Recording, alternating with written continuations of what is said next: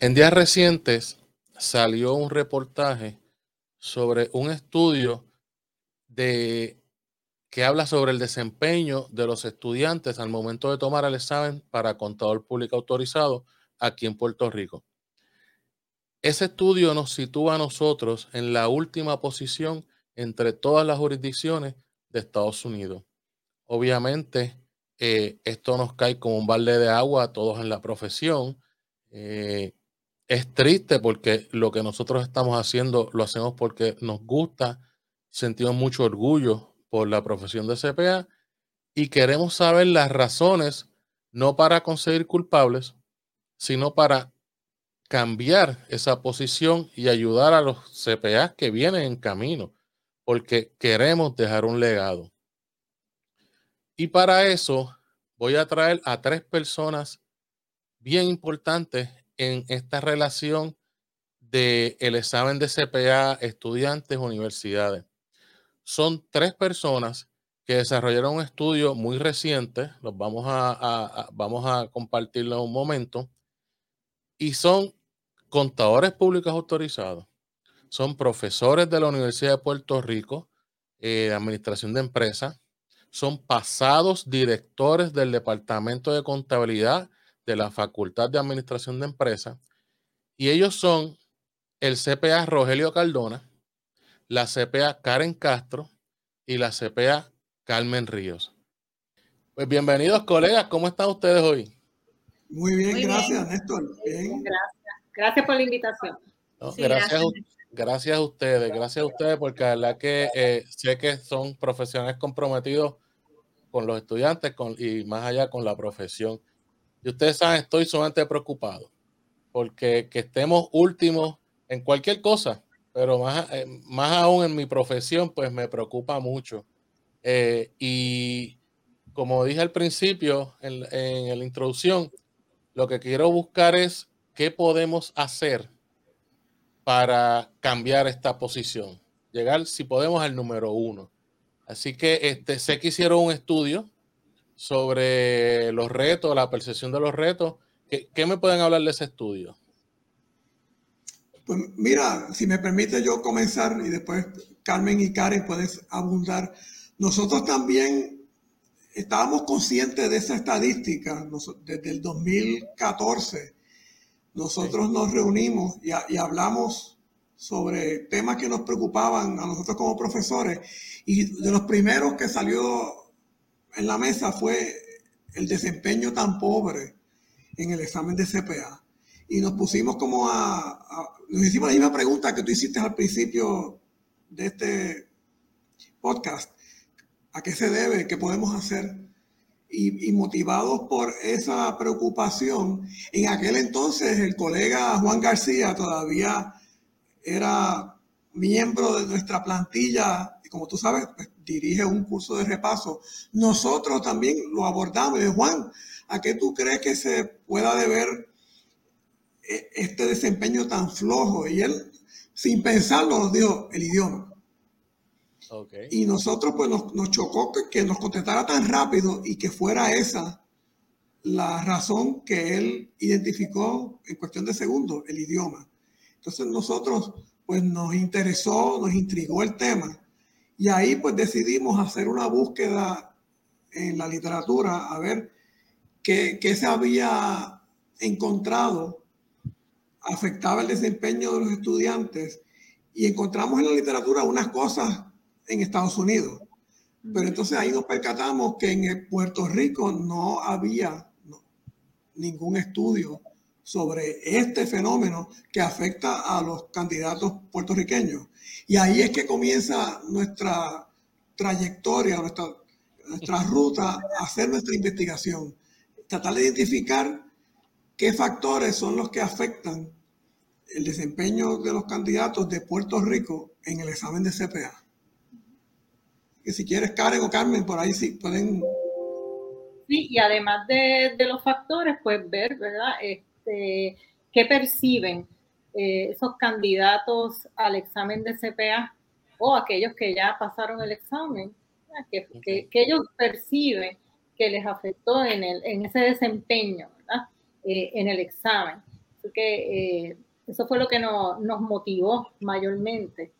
¿no? Eh, además de que, claro, eh, somos un, los puertorriqueños como tal, ¿verdad? Somos un grupo minoritario y, y, esto pues se ha identificado en Estados Unidos como que es el grupo en general de, la, de estas tasas bajas en, en, la, en el pase del examen de CPA. Y una pregunta, ¿existían estudios al respecto en Estados Unidos? Sí. Eso sí. ¿Y en qué se enfocaban esos estudios? No sé si ustedes quieren hablar primero de eso. No, ah, si quieres tú, Karen.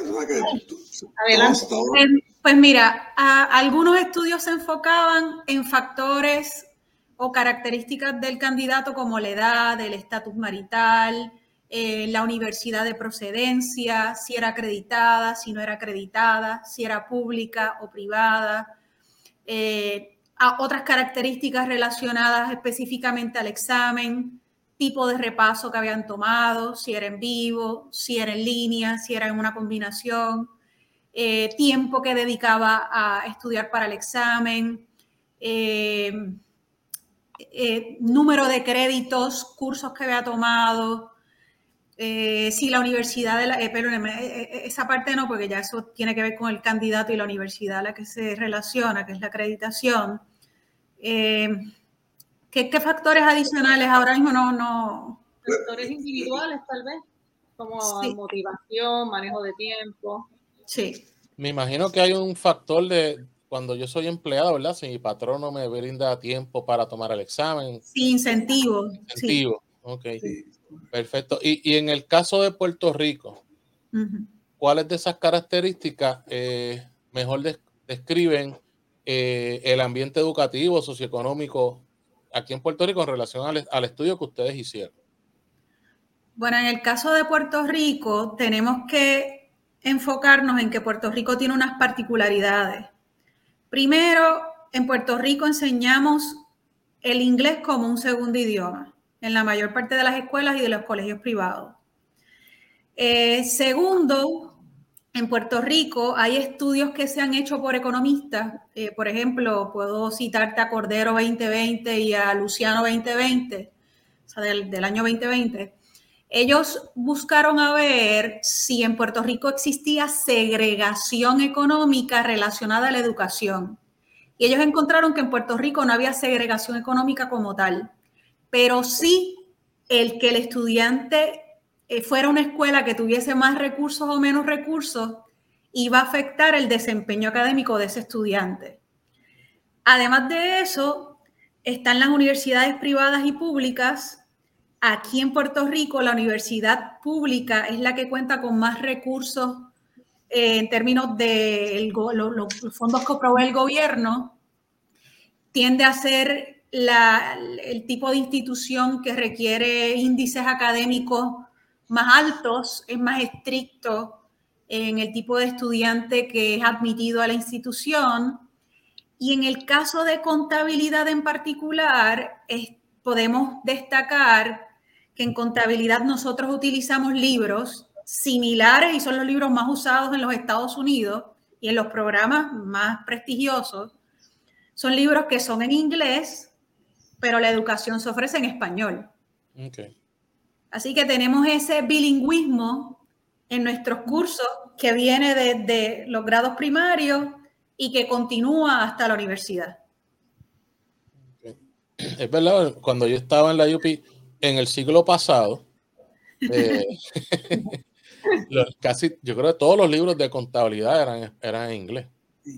Sí, siguen siendo en inglés. Siguen siendo en inglés. Sigue siendo, sí. Sí, porque yo no sé si alguien sabe lo que es apalancamiento, pero soy más bonito leverage. Así que.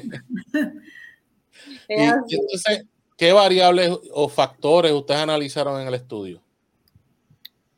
Pues mira, nosotros analizamos varios. Consideramos género, eh, hombre, mujer, edad, eh, años de estudio, ¿sabes cuántos años le tomó completar los 150 créditos? Porque tú sabes, en el siglo pasado uno se sentaba y podía tomar el examen con un bachillerato. Ahora, pues se le exige 150 créditos, así que eh, en, por lo menos en la UPR Río Piedra, para obtener el grado de bachillerato, nada más que se requiere 130. Así que los candidatos, los egresados de Río Piedra, tienen la opción o se gradúan con 130 créditos, entonces después de graduado obtienen los restantes 20 o se quedan un quinto año y obtienen, llegan hasta los 150 créditos o se van a hacer una maestría. O sea que hay distintas maneras ahora el estudiante tiene para llegar a los 150 créditos. Así que una de las variables que nosotros consideramos en nuestro estudio es cómo tú llegaste a los 150 créditos. Si fue con, te quedaste un quinto año, si fue que estudiaste cursos adicionales después de bachillerato, si hiciste una maestría en contabilidad o una maestría en administración de empresas. Entonces, preguntamos, ¿estabas trabajando mientras estabas estudiando para el examen de CPA? Eh, tu promedio, hay, dos promedios que se consideraron. El promedio general, el llamado GPA, y el promedio de concentración. O sea, tú puedes eh, graduarte con 3.00 de promedio general, pero tener un promedio de concentración mayor o menor. Así que esas fueron algunas de las variables que se examinaron. También, ¿cuánto tiempo, de cuántas horas de estudio le dedicaste al examen? Eh, estabas, eh, esperaste, porque sabes que hay, estudiantes que se gradúan, entonces se sientan y están estudiando, digamos, cuatro, cinco, seis meses antes de sentarse por primera vez a tomar el examen. Así que eso fue otra variable que miramos. ¿Cuántos meses tú estuviste después de completar el grado antes de sentarte a tomar el examen por primera vez? ¿Tenías familia? O sea, tú estabas, tú eres soltero, casado, eh, ¿cómo era tu núcleo familiar? Ok. O sea, que ustedes valoraron, aparte de índices económicos, también índices sociales. Sí. Ok. fíjate, hablaste de los 130 créditos y los 150. ¿Cómo compara? Y obviamente estoy hablando de la UPI porque de la Universidad de Puerto Rico, ¿verdad? Para los que están escuchando este podcast fuera de Puerto Rico. Eh, ¿Cómo compara los créditos, o sea, ese bachillerato de nosotros en, en cuestión de créditos y de cursos que tomamos con los de Estados Unidos? Bueno, hay, universidades que hasta, nosotros tenemos un bachillerato de 130 créditos. Con 18 créditos específicamente de la concentración de contabilidad. En Estados Unidos puedes encontrar programas que quizás son similares a los de nosotros o hasta con menos créditos del bachillerato y de la concentración. Wow. Aunque ellos tengan que completar los 150 créditos para tomar el examen. Sí. O sea, que a nivel de, a, nivel de estamos igual o mejor que algunos. Sí. En Estados Unidos, como regla general, el bachillerato es 120 créditos. Y luego allí se promueve mucho el que el estudiante, que sea un buen estudiante naturalmente, obtenga una maestría en contabilidad de 30 créditos. Así tiene 120 de bachillerato y 30 de una maestría en contabilidad de un año. Y ahí completa la maestría de 30, 120 más 30, 150. Perfecto. Eso está interesante porque a veces nosotros mismos no, pensamos que estamos por debajo de los de más allá del charco y en realidad tenemos tan buena educación como los de los otros estados. Así es. Y, expresado, por nuestros estudiantes que van a hacer estudios graduados. y patronos, y patronos que reclutan aquí en Puerto Rico. Porque nos han, nos, han, nos han escrito y nos han llamado para felicitarnos por el candidato que hemos, eh, el, tipo de estudiante que estamos produciendo. Eso, es bueno saberlo y a mucho orgullo. 801 por siempre. Eh, el que esté viendo este podcast, estoy totalmente bias con la Yupi, así que no me culpen. Está bien, te perdonamos, te perdonamos. sobre los resultados en, el estudio, ¿cuál es el perfil promedio de los candidatos en, Puerto Rico, obviamente? Bueno, bueno eh, ah, adelante, Carmen. Dale. Este, sobre eh, los, en este caso, los, Los participantes en su gran mayoría eran mujeres no casados o no casadas, ¿verdad? Pero en general eh, de los participantes, 21 a 25 años para tomar el examen, eh, en su mayoría solteros, eh, sin niños, en su gran mayoría. De nuestros participantes, la mayoría estudió en el sistema UPR, específicamente UPR Río Piedra, la mayoría, universidad acreditada por ser UPR Río Piedra, la mayoría de los participantes. Eh, ellos completaron en su mayoría los 150 créditos con, ah, un año más de estudios en la universidad con los cursos electivos que nosotros ofrecemos. Eh, la mayoría eh, tomó curso de repaso de CPA en vivo ah, y, otros pues, usarán una combinación, pero, en su mayoría en vivo y estudiaban más de 20 horas a la semana. Y, voy a añadir algo a lo que acaba de decir Carmen, y, cuando ella se refirió a que la mayor parte eran mujeres, que el 60% de, de, los encuestados que nos contestaron eran mujeres.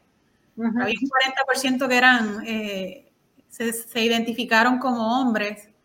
Y pues sí, eh, eh, cuando, cuando tomaron el examen de CPA tenían entre 21 y 25 años, o sea que eran bastante jóvenes. Sí, son acabitos de graduar casi cerquita de, la de, haberse graduado.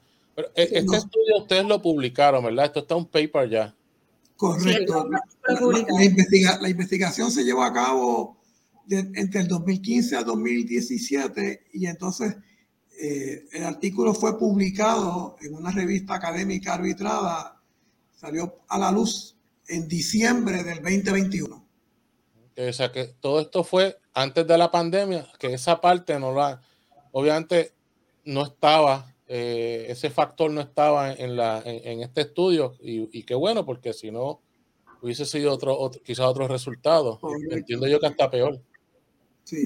Eh, Vamos, eh, es bueno aclarar que los datos se administraron vía cuestionario que administramos en dos sesiones de repaso de un examen de CPA, un, curso de repaso conocido y un curso de educación sin, sin, ah, sin dar el anuncio. Y Aquí lo puede dar. Así yo hablo, con, así yo hablo pues, con, el que sea que nos pague algo. Fue, fue dos sesiones, fue gracias a Juan García. Ah. Vamos a darle crédito, vamos a darle crédito. Lo, ya, ahorita, ahorita él viene a la entrevista, así que qué bueno. Fue, pues él nos facilitó, nos, nos permitió el acceso a, en dos, dos sábados, en dos sesiones diferentes del curso de repaso de Becker y en un curso de educación continua del Colegio de CPA se administraron los cuestionarios y también se enviaron a las cuatro firmas grandes. Y entonces de ahí, pues recopilamos 67 cuestionarios distintos. Esos 67 cuestionarios, ahí entonces fue que hicimos la clasificación en, términos de edad, género, pues, y, la información esta demográfica a la cual hizo referencia Carmen y Karen anteriormente. Entonces, ustedes mencionan... no, perdón, es que, que sí que, volviendo a lo que tú dijiste, pues que esto se administró mucho antes de la pandemia, o sea, que son datos prepandémicos. Perfecto. Eh, según los encuestados, ¿qué respondieron? Eh, ahora entrando más al estudio, eh, cuáles fueron los factores, fue el idioma, qué encontramos luego de esto. Pues mira, eh, nosotros les, preguntamos cuáles eran sus, percepciones sobre varios factores. Nosotros le dimos unas eh, aseveraciones y ellos nos decían si estaban fuertemente de acuerdo con esa aseveración, si estaban de acuerdo, si estaban en desacuerdo, fuertemente en desacuerdo o si no aplicaba en el caso de ellos. Y de esas aseveraciones te podemos decir que incluimos aseveraciones que trataban sobre no, que no dedicaron suficiente o que no tuvieron tiempo suficiente para estudiar, que el nivel de dificultad técnico del examen era muy alto, eh, que tuvieron eh, restricciones económicas para completar los 150 créditos, requisitos para sentarse a tomar el examen, eh, si tuvieron dificultad en entender el lenguaje, en este caso el inglés, el, lenguaje que se usa en el examen, si el examen era muy caro, si tuvieron dificultad en redactar las respuestas que requieren las simulaciones que son escritas, si el periodo para pasar las cuatro partes era muy corto, que en este caso es de 18 meses, o que si estaban de acuerdo con que tuvieron demasiadas responsabilidades familiares. De esos factores que acabo de mencionar, los primeros tres o los que ocuparon los primeros tres lugares como factores que tuvieron más influencia en, en, la posibilidad de pasar el examen para ellos fue el nivel de dificultad técnico del examen, que ahí el 82% de los encuestados estuvo de acuerdo con que eso les afectó, el costo del examen, que ahí casi un 75% de los encuestados contestó que eso fue un factor que les afectaba y que no tuvieron suficiente tiempo para estudiar. Ahí había un 64% de los encuestados fuertemente de acuerdo con o, o de acuerdo con esa aseveración. Ahora, esos son los tres primeros lugares. Si te fijas, todos son mayores a un 50% de los encuestados que están de acuerdo con esas aseveraciones. Pero más de un 50% de los encuestados también dijo o indicó que tuvo dificultades en la redacción de las respuestas escritas, el periodo de 18 meses, meses es muy corto para poder aprobar las cuatro partes y que tenían muchas responsabilidades familiares al momento de estar estudiando para el examen. Lo interesante de esto es que a diferencia de nuestra expectativa de que el idioma fuera identificado como uno de esos factores con mayor influencia, más del 60% de los encuestados dijo que no percibían el idioma o el lenguaje como el problema principal. Okay. Más del 60%, o sea que eso para nosotros fue significativo. Entonces, fíjate, me, cuando hablas del costo, estamos hablando del, examen como tal, los, los coaching, todo eso. Exactamente. Sí.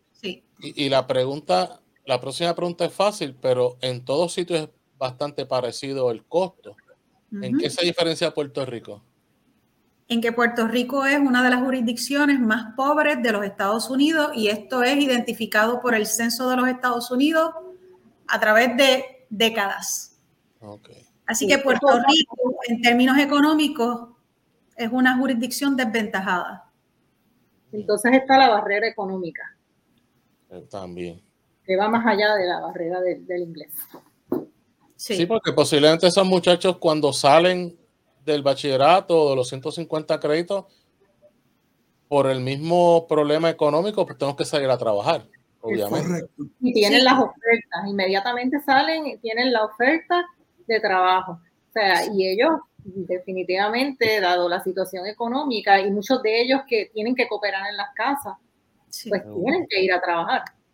Sí, yo, yo te tengo que confesar que aunque esto es un dato anecdótico, yo de estudiantes sumamente destacados, yo te diría que de los mejores estudiantes que he tenido en los últimos 20 años, porque ya yo llevo 20 años enseñando. Eh, Estoy sumando para sacarle edad. Sí, ella empezó joven, ella empezó bien joven. Sí, yo empecé joven. Este, eh, yo te diría que muchos de ellos me confesaron que no tenían el dinero para pagar el repaso o el tiempo para dedicárselo al examen porque tenían que salir a buscar un trabajo a tiempo completo para poder aportar económicamente a los gastos de su familia. O sea que, eran estudiantes, eran los candidatos perfectos para tomar el examen. Sí, y por otras, por otras razones que no tienen nada que ver con su capacidad. Exactamente. Se les hizo difícil. Sí. Ah, y, yo quiero destacar algo, Néstor, y es que he escuchado comentarios acerca de que hay menos estudiantes tomando el examen, eh, hay menos estudiantes también entrando a la universidad. El, el, número de estudiantes solicitando, el número de estudiantes que se está graduando de escuela superior es menor. Así que vamos a tener un número más pequeño de estudiantes estudiando contabilidad y por lo tanto tomando el examen de reválida. O sea que no es necesariamente cierto que es que hay menos estudiantes interesados quizás en tomarlo, podría ser el caso, pero es que también hay menos estudiantes estudiando en la universidad porque hay menos estudiantes graduándose. En general. Seguro. Y que, ese patrón, esos patrones demográficos son aquí y en Estados Unidos. Hemos hablado con colegas. Está, está, ocurriendo, está ocurriendo lo mismo. Y, en, y hemos, Ajá, perdón. No, que y entonces una vez entran a nuestra facultad de administración de empresas, lo que hemos observado es que hay muchos estudiantes que ya tienen, digamos, inquietudes empresariales y a veces son candidatos buenos, pero están interesados en quizás hacer una doble concentración o, estudiar mercadeo, o estudiar sistemas de información, o, lo que quieren hacer es, yo, yo quiero estudiar, pero es para montar mi propio negocio. Así que a lo mejor estudian contabilidad, son estudiantes muy buenos en contabilidad, pero cuando se gradúan, tienen, su norte es otro, es montar un negocio, hacer otro, tomar otra ruta que no necesariamente es la del CPA. hacer, hacer de estos podcasts puede ser una ruta. También. hemos visto que es como un factor generacional en, en este grupo de estudiantes que, que, entra ahora, ¿no? Así que sí, como bien dicen los compañeros, el enfoque de muchos de ellos es tener su propia empresa. Y muchos no ven a lo mejor, ¿verdad? Dicen, ok, eh, yo puedo ser CPA, yo tengo la capacidad, pero es que yo, ¿verdad? Mi meta es esta otra. Así que eh, eso es algo, ¿verdad? Que hemos visto en los, últimos años. ¿Se habrá perdido, ah, se habrá perdido el glamour de la profesión? yo creo que es que hay también un cambio generacional y esa generación, como indicó Rogelio, está más interesada en tener su negocio propio. También tienen mayor interés en contribuir o trabajar para entidades sin fines de lucro. O sea, tienen intereses distintos y hay, o trabaja para gobierno y dicen, espérate, yo no necesito tener esta licencia para poder trabajar en estas áreas Así que me muevo sin la necesidad de obtener la certificación. Sí, sí, yo creo que también hay un factor que, que nosotros mismos, los, ¿verdad? en mi caso, que yo soy practicante, tengo mi propia, mi propia firma, eh, tenemos que también llevar ese mensaje a, los que, a los estudiantes, tomarlos desde, desde que están en segundo o tercer año, que ya saben que van, los que pasaron intermedia de en adelante, que ya saben eh, lo que quieren ser, quizás decirle, mira, esto es una profesión muy bonita, es retante, pero, pero de esto se vive y se vive bien. hay que llevar otra vez ese glamour a, Mira, a, los estudiantes. Estoy de acuerdo contigo, pero yo voy a ir un poquito más allá que de lo que tú fuiste. yo estuve conversando con otro profesor del departamento eh, sobre la posibilidad de comenzar tan pronto entren al primer curso de contabilidad.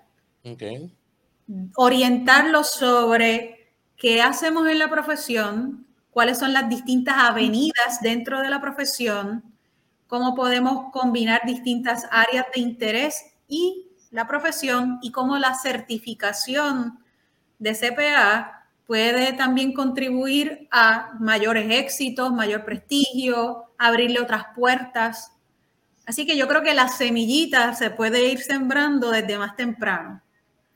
Totalmente. Me consta, y me consta que se hace desde, desde primer año con los estudiantes, ¿verdad? Y se les habla también de otras certificaciones y hay muchos que ya conocen que existen otras certificaciones. A veces prefieren a lo mejor, ¿verdad?, este, especializarse en otra área. Eh, pero también hay otro, sí, el, fraude definitivamente, pero hay un punto bien importante hablando de, ¿verdad? de esta generación y, es el estilo de vida que ellos prefieren. Así que es un poco distinto a lo de años atrás. Así que ellos eh, les prefieren este estilo de vida con mucho tiempo libre, eh, así que estudiar a lo mejor para un examen pues les restringe eso. O sea que hay, muchos factores para, necesarios para motivarlos a ellos a, que logren esta licencia y que ¿verdad? no dejen su estilo de vida a un lado. No, y la licencia, eh, los cuatro sabemos que, la licencia hay que dedicarle tiempo. Si queremos pasar el examen, este, tenemos que dedicarle tiempo y, a veces, pues, como tú dices, esta generación, por muchas razones, quizá dice, mira, no, si yo me, posiblemente me gano lo mismo o, puedo hacer otra cosa sin pasar tanto trabajo. me, parece que tenemos un reto. ¿Qué, puede hacer la academia? ¿Qué, ustedes? Porque ahora ya vimos lo que dice, ya vimos los resultados, sabemos que estamos últimos. Sabemos con el estudio de ustedes, sabemos la percepción, los retos que ellos entienden que son los que hacen que su examen, ¿verdad? Que pasen, que no pasen, su, la impresión del estudiante. Y, mira, antes de contestar esa pregunta, y, voy a dejar también que mis compañeros eh, hablen sobre eso, si te fijas en los factores que ellos identificaron, estaba la dificultad técnica, estaba la de no tener tiempo suficiente, estaba el factor de redactar, el tiempo, las responsabilidades familiares. Así que estamos, si las entrelazamos, nos podemos dar cuenta de que si no tengo suficiente tiempo para desarrollar esas destrezas, para entender el lenguaje técnico, para porque el examen de CPA requiere que uno de verdad se concentre en desarrollar destreza y en el conocimiento técnico. Si no tengo ese tiempo, si necesito también trabajar para poder pagarlo, estamos hablando de que el factor socioeconómico tiene un peso bien, bien fuerte. Y a nosotros como académicos, lo que nos interesa es poder tener más apoyo económico en la universidad para dar mentorías, becas adicionales, materiales para que los estudiantes, orientaciones. No sé si mis compañeros quieren abundar algo sobre eso, pero los dejo para que ellos también. Eh, Karen ha dicho una cosa importante, pero entonces hay que tomarlo en perspectiva de que hace falta todo eso precisamente en momentos en que la universidad está pasando por una crisis, tanto las privadas como el sistema UPR, donde el dinero, las asignaciones, hay una, hay una combinación, hay menos estudiantes ingresando a la universidad. Y por otro lado, el sistema UPR le han ido cortando poco a poco o gradualmente a través de los años, le le ha ido reduciendo la cantidad de su presupuesto, o el dinero con, lo que cuenta. Así es que nosotros en, en Río Piedras, por lo menos, gran parte, eh, nosotros tenemos dos prioridades. Uno, revisar el currículo a la luz del CPA Evolution. Y por otro lado, buscar fuentes, recursos externos que nos ayuden a mitigar esa reducción que hemos venido experimentando en el presupuesto. Que tenemos dos retos bien grandes, que es revisar el currículo, que, lo hemos venido trabajando en revisar el currículo desde, desde 2014. Ahora viene este proyecto de CPA Evolution que nos ha obligado a continuar ese proceso. Pero por otro lado, la universidad tiene, desde varios años atrás, todos los años es menos dinero y menos dinero, en precisamente en momentos que dice Karen que a nosotros nos hace falta poder dar más mentoría, ayudar a más estudiantes, hacer una serie de cosas y con menos recursos, pues tenemos que, como que dice, salir a la calle a buscar de firmas de CPA que estén dispuestos a ayudarnos a mitigar esa reducción en el presupuesto que tenemos dos, retos bien, bien eh, importantes y difíciles de, de, de torear. Yo quiero añadir Ay, perdón. Ay, disculpa, ahí, eh, ¿verdad? Relacionado a lo que estamos haciendo nosotros, y bien como dice eh, Rogelio, el Departamento de Contabilidad, por lo menos ya nosotros llevamos un año trabajando una nueva secuencia curricular que esté acorde con el CPA Evolution Model. Nosotros hemos trabajado y estamos con el perfil nuevo del egresado de contabilidad y para esto hemos eh, trabajado con encuestas, grupos focales. Nosotros llevamos un año trabajando con esto y, esperamos ya, ¿verdad? Bien pronto tener esta nueva secuencia curricular. Ya tenemos una propuesta, o sea, se está trabajando duro con esto. Es un proceso. Eh, que toma tiempo, pero estamos. Eh, tratando de, estar a, la par con el CPA Evolution Model. Así también le agradecemos a las firmas, porque las firmas nos han eh, ayudado con talleres, recursos, para nosotros mantenernos al día, no solo los profesores, sino también los estudiantes. Sí, y, y, yo quiero añadir a lo que dijo Carmen lo siguiente, Néstor, porque yo he escuchado esto y realmente me parece que le falta la verdad cuando dicen que la universidad no revisa sus currículos, que el currículo es, es viejo, que es antiguo, que no está actualizado. Nosotros continuamente estamos, incluyendo nuestros cursos, lo que la profesión nos comunica, que es lo que ellos desean tener en el perfil del estudiante. Por ejemplo, eh, conocimientos sobre sistemas de información programados. Pues mire, aunque no se haya rediseñado el currículo completo, sí ya en los cursos se van incluyendo actividades y cosas que ayudan a que el estudiante salga con ese perfil este, deseado. Bien importante que entienda la profesión y es que nosotros no podemos eh, educar al estudiante específicamente para una tarea que ellos van a hacer cuando salgan. Nosotros desarrollamos destreza, ofrecemos conocimiento, pero no, o sea, no podemos entrenarlos para que hagan la tarea específica del patrono. Eso le toca al patrono. Nosotros, nosotros damos un egresado con destreza y con conocimiento, pero no... Sí, la universidad no es un sitio técnico. Sí, son 18 créditos y nosotros tratamos de cubrir las áreas importantes dentro de la contabilidad y que de hecho están eh, observadas bajo el modelo del CPA Evolution Model. O sea que nosotros no estamos haciendo algo distinto a lo que se hace en las universidades en Estados Unidos. Y, Pero ah, quería añadir algo que desde el 2014, eh, porque por ahí hubo alguien que nos criticó que no damos las planillas o que no hacemos esto o lo otro. Mira, nosotros revisamos nuestros dos cursos de contribuciones y ahora, en la época del siglo pasado, donde quizás estudiamos todos, había dos cursos de impuestos y era uno federal y uno de Puerto Rico y el énfasis era más bien en individuos. Corporaciones se tocaban al final.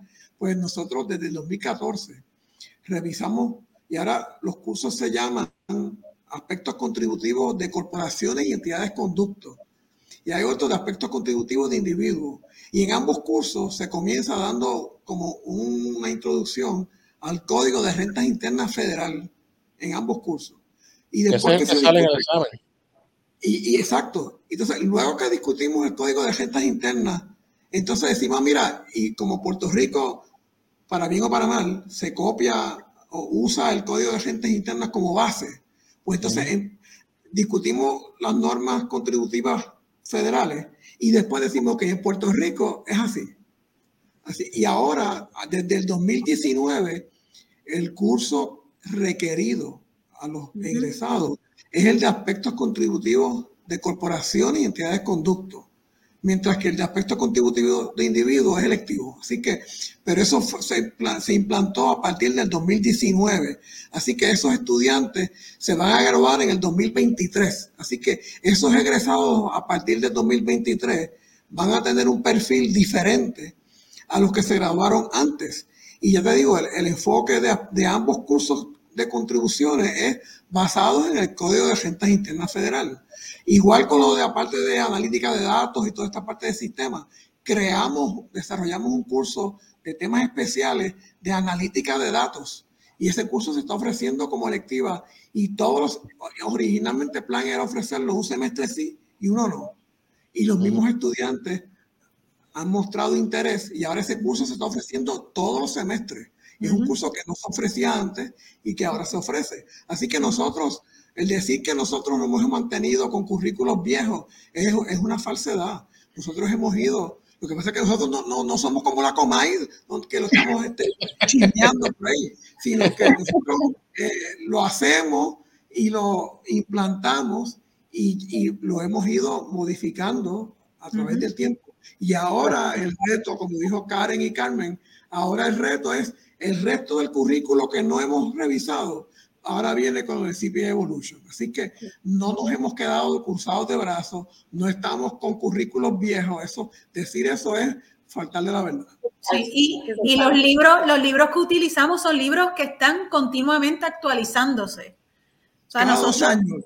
Sí, son libros en inglés y nosotros cuando enseñamos nuestros cursos, aunque son cursos en español, el material se ofrece en inglés y muchos de nosotros hacemos un esfuerzo adicional por enseñarle al estudiante a ver cómo se traduce y se interpreta ese inglés en términos del idioma de administración de empresas. Seguro. O sea que nosotros... Claro, una combinación de idiomas. Sí, y, y hay otra cosa también, hay estudiantes que vienen con unas deficiencias matemáticas serias. Y nosotros a veces tenemos que tomar tiempo del curso para poder ayudarlos y que no, o sea... Sí, sí, que es, que es una combinación de factores. Y, y te pregunto, si, si estuviera de ustedes arreglar todo esto, volver a llegar a ser los primeros. Bueno, somos usted? los primeros, pero somos bueno, los primeros en Puerto Rico. Mala mía. Repite, ¿quiénes son los primeros? ¿Qué, qué universidad? UPR Río Piedra en Puerto Rico. Rico. UPR Río Piedra. Sí. Y Perfecto. Sistema UPR es el mayor productor de CPA en Puerto Rico. La, la, duda ofende. La duda ofende. No, no, no. Llegar a ser primero eh, en todas las jurisdicciones. No, no, estoy, ah. estoy claro que 801. Eso, eso no, no hay problema. ¿Qué ustedes nos pedirían a nosotros, la empresa privada, ¿verdad? Empresa privada, los CPA en, en practicante independiente, empresa privada en gobierno, ¿cómo nosotros, porque esto, esto no es un problema ni del estudiante ni de la facultad, es un problema de todo, es un problema de la profesión. Exactamente, así mismo. ¿Qué, yo, qué Néstor Kercado puede hacer? ¿Qué pudiera hacer para ayudar? Para que de aquí a 10 años no estemos últimos. ¿Qué pudiéramos sí. hacer? ¿Qué ustedes me pedirían a mí? ¿Qué ustedes le pedirían al colegio de CPA? A mi uh -huh. colegio. ¿Qué ustedes le pedirían a las firmas de CPA? A, a, a, Juan García, que lo voy a entrevistar ya mismo. ¿Qué ustedes le pedirían a Juan, a nuestro amigo? De hecho, yo cogí el coaching con él también, así que él es el culpable. Porque también estuve con Juan López, para ser honesto. Estuve con los dos, los dos son culpables de que yo esté aquí hoy. Eh, ¿Qué usted como, eh, como, el aspecto, como, el aspecto, socioeconómico es tan importante, pues uh -huh. la, en primera instancia, ayuda económica para sufragar los costos de los cursos de repaso o hasta para tomar el examen de CPA, ¿sabes? porque eh, un, un, coaching te fácil te cuesta mil dólares, plus o menos.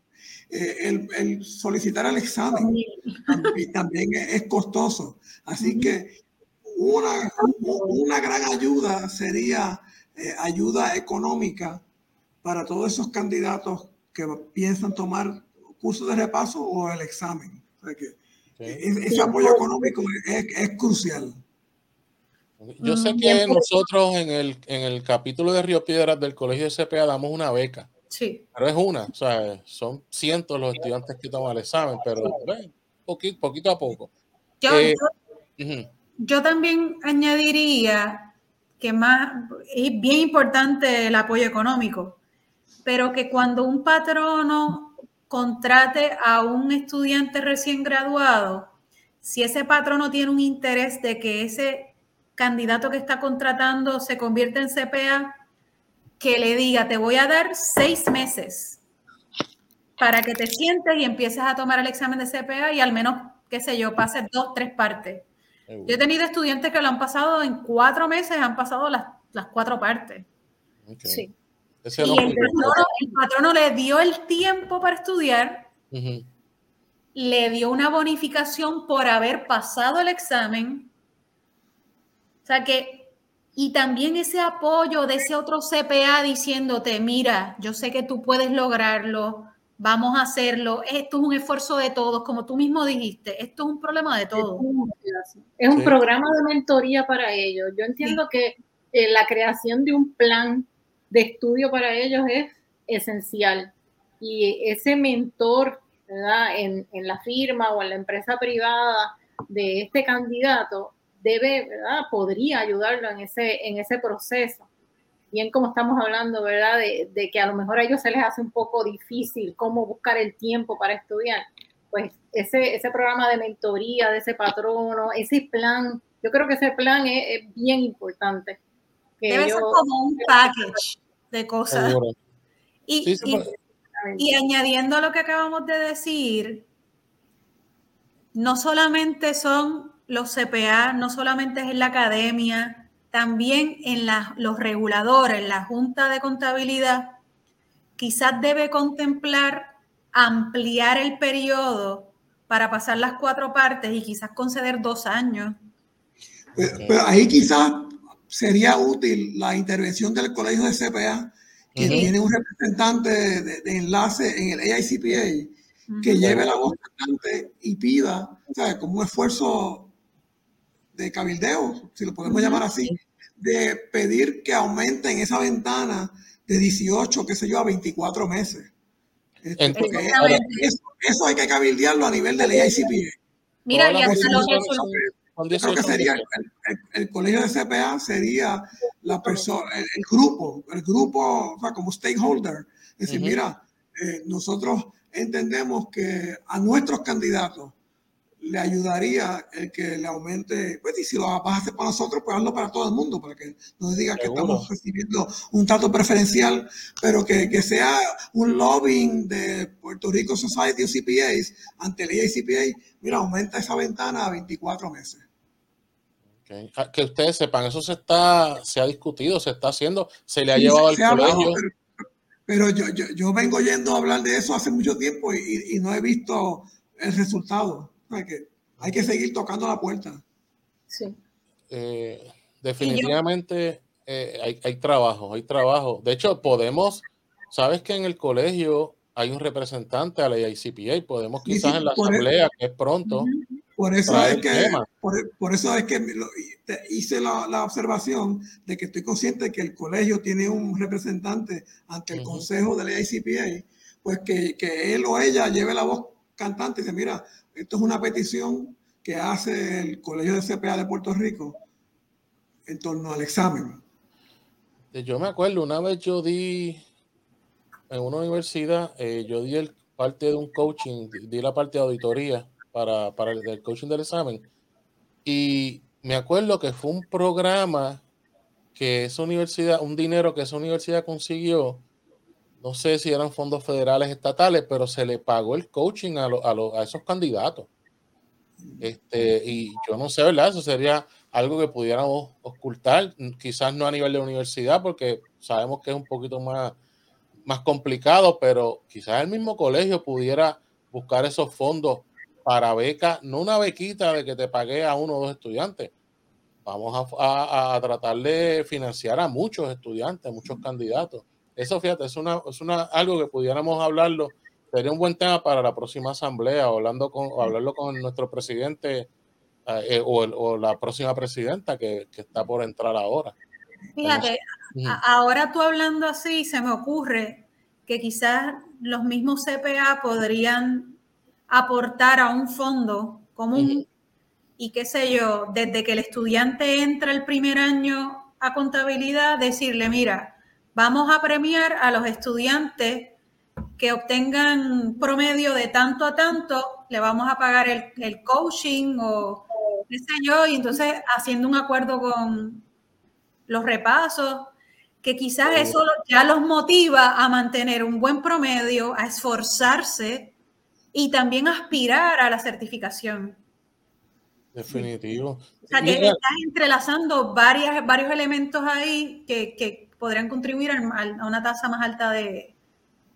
Nosotros tenemos, nosotros los que ya somos CPA, tenemos un deber social con esos estudiantes. Ah, yo sé que hay unos programas en el colegio CPA donde desde la escuela superior, eh, en mi año era montate en la ola, quizás eso ha cambiado, ¿verdad? Porque acuérdate, ¿qué siglo somos? Siglo pasado.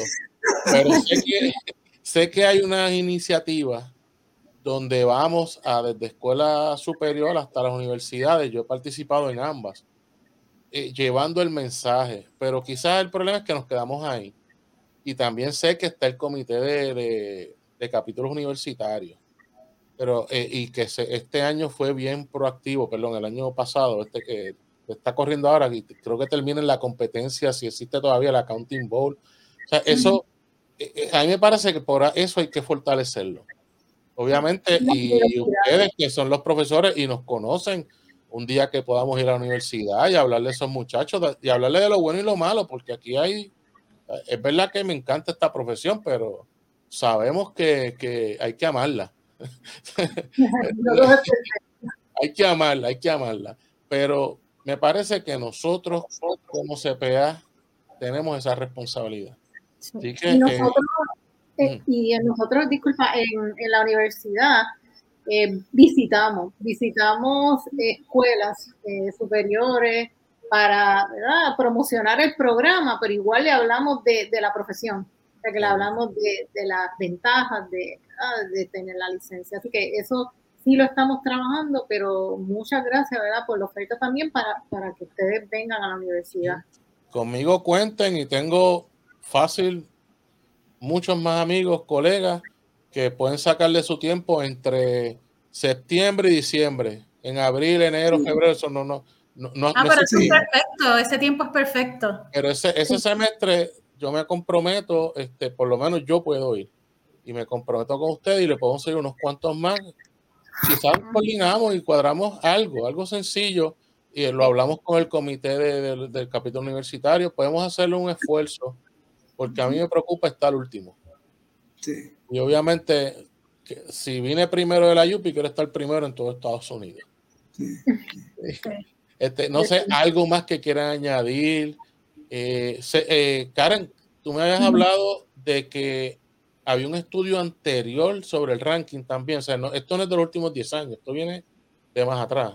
Sí, en, creo que fue en el 2003 o 2004, el decano de la Facultad de Administración de Empresas, el doctor Paula Tortú, me había solicitado que precisamente examinara cuál era la institución eh, universitaria en Puerto Rico que producía el mayor número de, de CPAs en Puerto Rico. Y yo hice un estudio que era desde el 93 hasta el 2004, 2009, ahora mismo no tengo el, dato. Y sí, Puerto Rico es consistentemente la jurisdicción con la tasa más baja de, aprobación del examen, pero la Universidad de Puerto Rico es consistentemente el mayor productor de CPA, específicamente el recinto de Río Piedra, que ocupa, ocupa el primer lugar. No lo estoy diciendo porque soy profesora allí, no, no, no. La pena duda ofende. Así. Así que previo al estudio que se lo publicado hace unas semanas en, en, la prensa, existía ese estudio y el que nosotros acabamos de publicar ahora. O sea, acabamos de publicar en el 2021, que lo acabamos de discutir aquí. O sea, que en ocasiones hay, investigaciones que no se publican, como la que hace mención Karen. Entonces, la de nosotros fue la que se publicó en diciembre del 2021. Esa, investigación pues sí se publicó. Pero claro, el énfasis de nuestra investigación era dirigida, identificamos el problema, vamos a tratar de entender cuáles son las razones o factores que causan esa tasa baja de aprobación en el examen, que ese fue el enfoque de, de, nuestro estudio. Pero entonces, para añadir, Karen y Carmen, agradecer porque nuestra investigación se pudo realizar gracias a un donativo que nos hizo la propia Facultad de Administración de Empresas, que nos, ayudó, nos financió parte del estudio, y a la firma, tengo que darle el plug, a PwC, que también hizo una aportación económica de, bajo un programa que ellos tienen para, en Estados Unidos y Puerto Rico para motivar los estudios de, pues, de temas de contabilidad de la profesión. Ellos se llaman un Inquires Research Grant. Pues así que nuestro estudio recibió fondos de ambos lugares, de la FAE y de PwC. que la, la empresa privada está consciente de lo que está ocurriendo y está aportando algo. Algunas, Sí, nosotros, nosotros, tocamos en las puertas de las firmas grandes y consistentemente, pues PwC ha sido la que en muchas ocasiones ha respondido. Ah, pues hay que tocar, hay que seguir tocando en las demás, en las medianas y en las pequeñas. Sí. Porque esto es un problema de todos. Correcto. Sí, y gracias a, aportaciones también que hacen las firmas, podríamos tener la capacidad de contratar a profesionales con, ¿verdad? con el, las credenciales que necesitamos para mantenernos acreditados. Y PwC también dio un paso adelante. Carmen, no sé si quiere dar detalles de eso, pero porque ya era la directora cuando eso ocurrió. Y eh, ahora para este semestre, iniciativa también del profesor Rogelio Cardona, en conjunto, ¿verdad? Lo trabajamos con el decano, eh, pues fuimos y solicitamos, ¿verdad? Eh, a ver si nos podían ayudar en términos de subvencionar. subvencionar el salario de estos profesores que son por contrato, ¿verdad? Dada los recortes que nosotros tenemos en la universidad pues estaban en peligro de contratarse a estos profesores y fuimos en busca de esa ayuda. Eh, PwC dio ese paso, eh, nos ayudó eh, para poder contratar a dos profesores para todo el año académico, Con, un donativo que ellos nos, nos ofrecieron. Así que estamos sumamente contentos por esa ayuda y necesitamos más ayuda para nosotros poder mantener a estos profesores que tienen esas credenciales que necesitamos, ¿verdad? Específicamente especialidades en sistemas de información, contribuciones, y estamos en busca de eso. En la universidad eh, necesitamos, necesitamos ayuda. Los recortes pues, nos han dejado sin muchos recursos. ¿Qué tipo de credenciales debe tener ese profesor para poder dar un semestre, algún curso? en contabilidad? ¿Tiene que tener doctorado, maestría, o con CCP suficiente? ¿Qué, qué usted solicita? Por lo menos se, se pide que el, además de CPA tenga una maestría, ¿verdad? Eh, ya para cuando es un profesor, ¿verdad? Eh, con plaza es que se requiere el doctorado, pero este profesor pues puede tener una, una maestría.